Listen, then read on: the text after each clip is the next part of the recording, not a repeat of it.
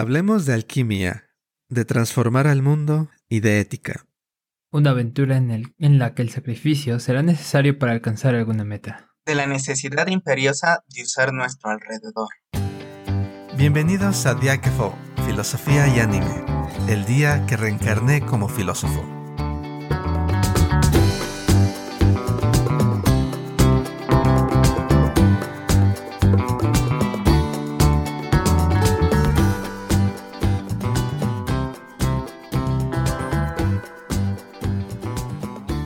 ¿Qué tan dispuestos estamos a sacrificar principios morales o éticos en la persecución de nuestros objetivos?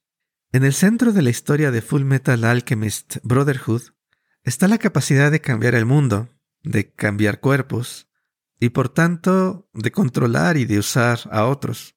Esta serie nos muestra desde el inicio poderes donde los personajes cambian materia en un instante.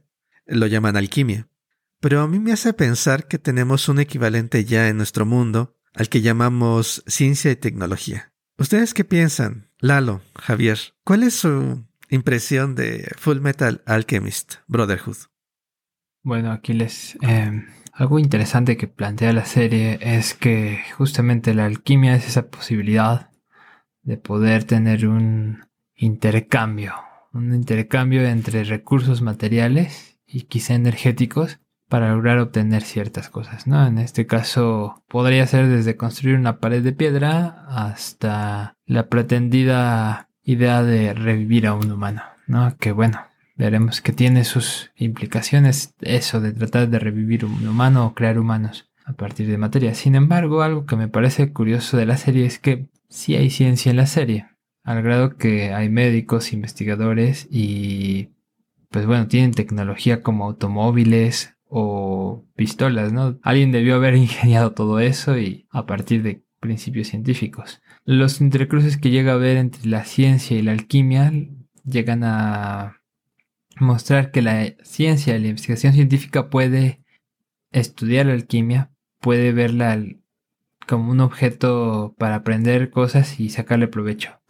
Mientras que la alquimia tiene su propio estudio, un estudio que es distinto al científico por lo que se ve, e incluso quizá es más parecido a una disciplina en algunos momentos. La maestría de volverte un gran alquimista la alcanzas cuando tú tienes eh, ese... te pones a practicar, ¿no? Te pones a practicar tus círculos de transmutación, te pones a canalizar tu fuerza. Es a partir de ello que puedes lograr un dominio en esta área. No sé si sea similar a la ciencia humana, quizá más al deseo humano de lo que podría ser la ciencia. Estoy hablando de nuestro mundo, ¿no? Nosotros quisiéramos tal vez que la ciencia respondiera de esa manera, que podríamos crear en cuestión de segundos y con un mínimo esfuerzo un muro, reconstruir, no sé, una casa o crear eh, una prótesis para un cuerpo. Y sin embargo, pues bueno, la ciencia quizá no funciona de esa manera la ciencia nos ha ofrecido técnicas para poder desarrollar cosas.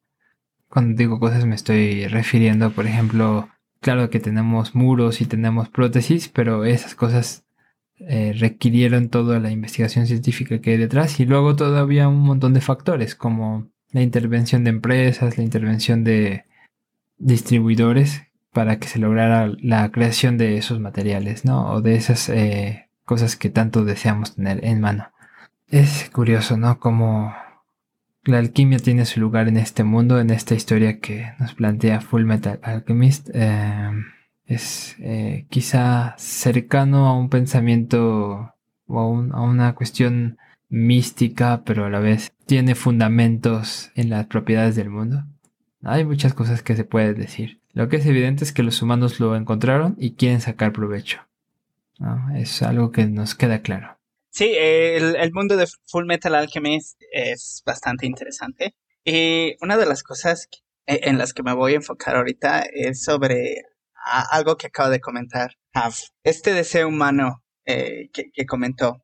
Ciertamente, tanto como nuestro mundo como en el mundo de Full Metal Alchemist, hay un deseo por cambiar las cosas, ¿no? Eh, tanto la alquimia en ese mundo como la ciencia y tecnología en este son deseos, o bueno, se mueven dentro del campo del deseo de usar y de modificar las cosas que tenemos a la mano, todas estas cosas que, que se aparecen frente a nosotros. Creo ver también una diferencia entre la alquimia y la ciencia y tecnología de nuestro mundo. Una de las frases que se utilizan mucho durante los primeros episodios de Full Metal Alchemist es este, esta tan genial frase que es el intercambio equivalente, ¿no? Eh, los alquimistas, desde este punto de vista, siempre están conscientes de que para poder crear algo se debe de dar algo a cambio. Esta idea de que hay un intercambio equivalente significa que para poder recibir hay que dar. Si esto lo pasamos a la ciencia humana hoy en día, siento que esto no sucede aquí.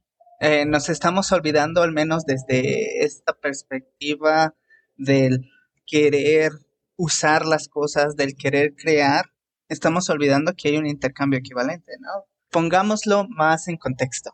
Cuando creamos un carro, tenemos esa idea de que sí tenemos que proveer de materiales para la construcción del carro y sí vamos a tener ese producto. Sin embargo, también estamos olvidando que hay otros, otros efectos que a lo mejor no son tan deseados, como la producción de smog, la contaminación que se crea, no nada más durante la producción, sino también en el proceso final y en el uso mismo de estas cosas.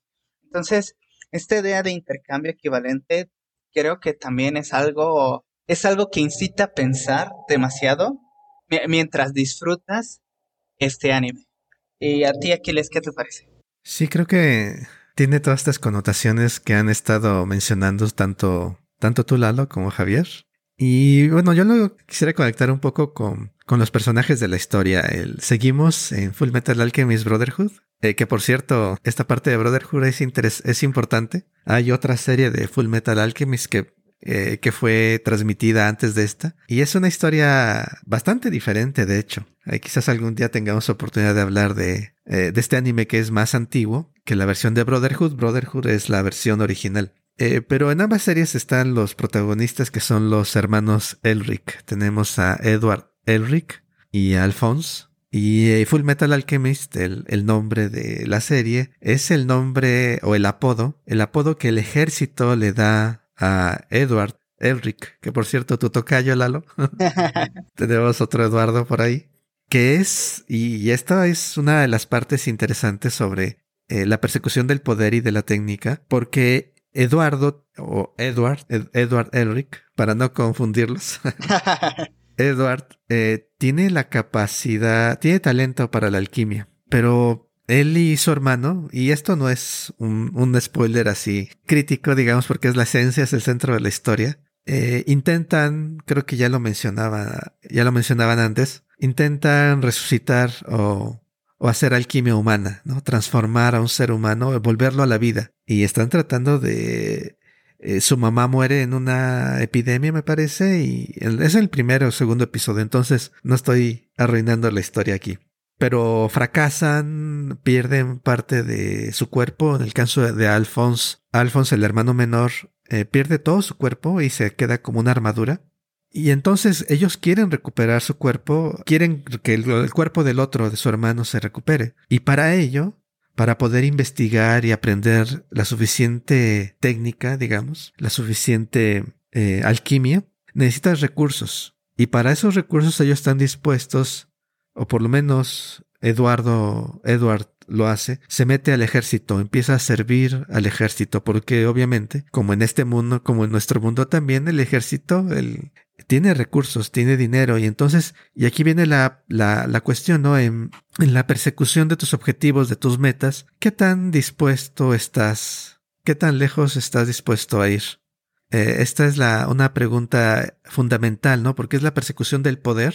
¿Y cuántos de nosotros, y quizás todos en algún momento hemos decidido, ¿sabes qué? Bueno, yo quiero, no sé, avanzar en mi trabajo o tener un buen salario tener, no sé, una plaza en una universidad quizás, o entrar a esta empresa, o, que me ascienda mi jefe, y puedes no estar de acuerdo con ciertas cosas, pero dices, bueno, voy a hacer la vista gorda, voy a hacer las cosas de lado, ignorar todos estos problemas porque, bueno, mis metas, quiero conseguir mis metas. En el, caso más básico es, bueno, mi familia tiene que comer, entonces tengo que dejar de lado quizás ciertas opiniones éticas, ciertas opiniones, ciertos principios morales que yo pudiera haber defendido, que yo pudiera haber pensado y los dejo de lado. Entonces, la persecución del poder que representa buscar la ciencia y la técnica también está conectada con la búsqueda de nuestro poder personal de hacer ciertas cosas y cómo muchas veces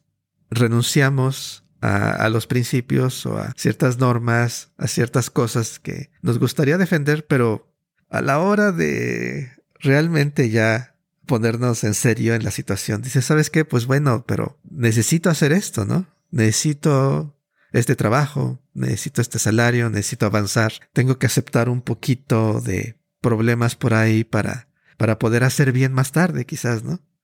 Y bueno, no sé si ustedes vean esta, esta parte de la ética personal de cómo nos adaptamos a ciertos sistemas y también esta ética que como sociedad. Luego también, bueno, la sociedad quiere sus objetivos, queremos vivir cómodos y estamos dispuestos a, a ignorar el precio que luego, en este caso la naturaleza, como tú decías, Lalo, está pagando. No sé qué piensan. Bueno, aquí en el mundo de Full Metal Alchemist parece que todos están muy contentos al tener alquimista cerca y ven la alquimia como algo positivo en el sentido de que nos va a dar beneficios, nos va a dar, eh, nos va a traer ventajas socialmente hablando y esto se da al grado que los alquimistas eh, pueden ser burócratas estatales, pueden trabajar para el Estado y tener su, su posición, vamos a ponerlo en estos términos, privilegiada y además son súper útiles, ¿no? Tan útiles que sin su presencia no hubiera sido posible ganar la guerra, o algunas de las guerras, o todas las guerras quizá. Eh, ciertamente la alquimia se vuelve una, un instrumento del Estado para diversas cosas, pero principalmente para fines de control, control de poder, que se controla, pues bueno, aquellos que aparecen como los malos, ¿no? Como los villanos de la historia, aquellos seres despiadados que no tienen tapujo en ir y matar a otros, por ejemplo, o destruir este a las personas, desmembrarlas o hacer cosas horribles. La cuestión es que, bueno, en primera instancia, los primeros capítulos durante la historia, pues justo los alquimistas tienen esta apariencia de ser sujetos íntegros, de ser este admirables. Poco a poco en la historia se van revelando algunos detalles, ¿no? como prometemos, ya que no hacemos spoilers tremendos. Entonces no voy a ir más allá, pero lo que sí puedo decir es que si el Estado, que es un organismo de control social, tiene acceso a este tipo de poder, como lo es la alquimia, que permite controlar la situación de muchas maneras, hasta llegar al grado de la coerción, por ejemplo, pues nos podemos estar posicionando eh, ante una cuestión donde realmente podemos ver si hay un beneficio o no, o si el beneficio es para quién, ¿no? Quizás para aquellos que están ahí mismos eh, ostentando el poder, que es lo que nos asegura que no son ellos eh, los más beneficiados o los que están recibiendo al final del día, pues la mayor de las recompensas, ¿no? y estoy hablando quizá no, no en términos esto suena como a botín de guerra, pero no es tanto eso, sino en términos, por un lado, de posición social, de privilegios, pero por el otro lado, de proyecto social también. No es explícito, al menos hasta la primera parte, la primera mitad de la serie, que exista un proyecto social, ¿no? Digo, como toda sociedad parece que quieren estar bien. Sin embargo, bueno, algunos detalles en la primera parte de la serie nos van revelando que quizás sí hay una forma de ver a la sociedad, de cómo se compone y en qué lugar están sus miembros, ¿no? Existe un escalafón, ¿no? Y de ahí quizá la admiración a los alquimistas estatales, ¿no? Porque ellos pueden estar en peldaño alto. A mí me gustaría retomar esta parte de la cual habló Aquiles. Una de las cosas que sucede hoy en día en nuestra sociedad le voy a aplicar un poquito de lo que estamos viendo aquí en Full Metal Alchemist con nuestra sociedad. es este hecho de que a veces somos capaces de ignorar a los costos que la ciencia trae, ¿no? Y esto con vistas en beneficios que la tecnología traerá. ¿Ok? Por lo general el ser humano trata de vivir en un ambiente de comodidad, ¿no? Y es por ello que utilizamos la tecnología para desarrollar ciertas, ciertas áreas del conocimiento que nos ayudarán a tener una vida más fácil. Sin embargo, ah, tomando en cuenta esta idea del intercambio equivalente, también es eh, importante saber que incluso a pesar de estos beneficios que trae, la ciencia también causa daño. Pensemos en los animales, ¿no? Yo dejé de usar una marca de desodorante que me gustaba mucho, pero por este mismo hecho, ¿no? De que para poder desarrollar este tipo de cosas se hacían pruebas en los animales. Una gran cantidad de científicos dicen que la ciencia y la tecnología se debería desarrollar hasta las últimas consecuencias. Pero ¿seríamos capaces de negar todas estas consecuencias como el uso de la ciencia en animales? Este tema también se toca en Full Metal Alchemist Brotherhood. Hay una parte, y no les voy a comentar de qué se trata, vean el anime, pero hay una parte donde hablan sobre las quimeras. Es este uso de la alquimia en animales y personas. ¿Realmente estamos dispuestos a llevar a sus últimas consecuencias a la ciencia? O es que ni siquiera es este llevarlo, ¿no? ¿Estamos dispuestos a dejarnos llevar por el desarrollo tecnológico o deberíamos de, parar? Puesto que, otra vez como mencioné anteriormente, los beneficios que vemos en la ciencia y la tecnología son más que nada para esta comodidad que tenemos. ¿Vale esa comodidad realmente tanta pérdida? Y algo, por supuesto, que creo que estamos de acuerdo en que la historia es una forma muy amena, muy, muy entretenida de, de plantear nuestros problemas. Muy recomendable. Eh, eh, Full Metal Alchemist Brotherhood tiene un estatus casi legendario en la comunidad de anime, por si no, para aquellos no familiarizados con el anime. Eh, es excelente y de hecho da para muchos temas. Yo creo que vamos a hacer más de un episodio sobre este, porque aparte de, de esto sobre la alquimia y la técnica y y venderte al sistema, que es básicamente lo que hace Ed, Edward y Alphonse se venden al sistema. Eh, también tiene cuestiones, ¿no? De eh, el estatus, el lugar del ser humano, qué tan accesible es el conocimiento. Y, yo creo que los vamos a ir explorando eh, en al menos otro episodio. Ya estaremos regresando a, a la serie.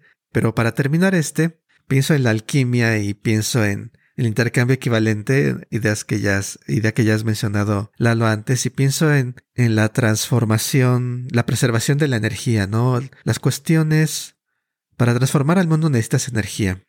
Esta energía, esta transformación que nosotros hacemos del mundo, tiene que traerse de algún lado. Y muchas veces se nos olvida se nos olvida ese aspecto, ¿no? E incluso la energía que tomamos de la comida viene de algún lado. Usualmente fue reunida esa energía estaba en la forma de otro ser vivo, porque pues no, no nos alimentamos directamente del, del sol ni de la tierra, ¿no? Sino necesitamos consumir otros seres vivos. Y hay un intercambio ahí que, que requiere mantenerse, estar consciente, y luego tenemos esta como separación, o más o menos que separación, porque nunca nos separamos realmente. Hay como un olvido, un tratar de romper esas, e, esas restricciones, creo yo, que lo es lo que representa la piedra filosofal.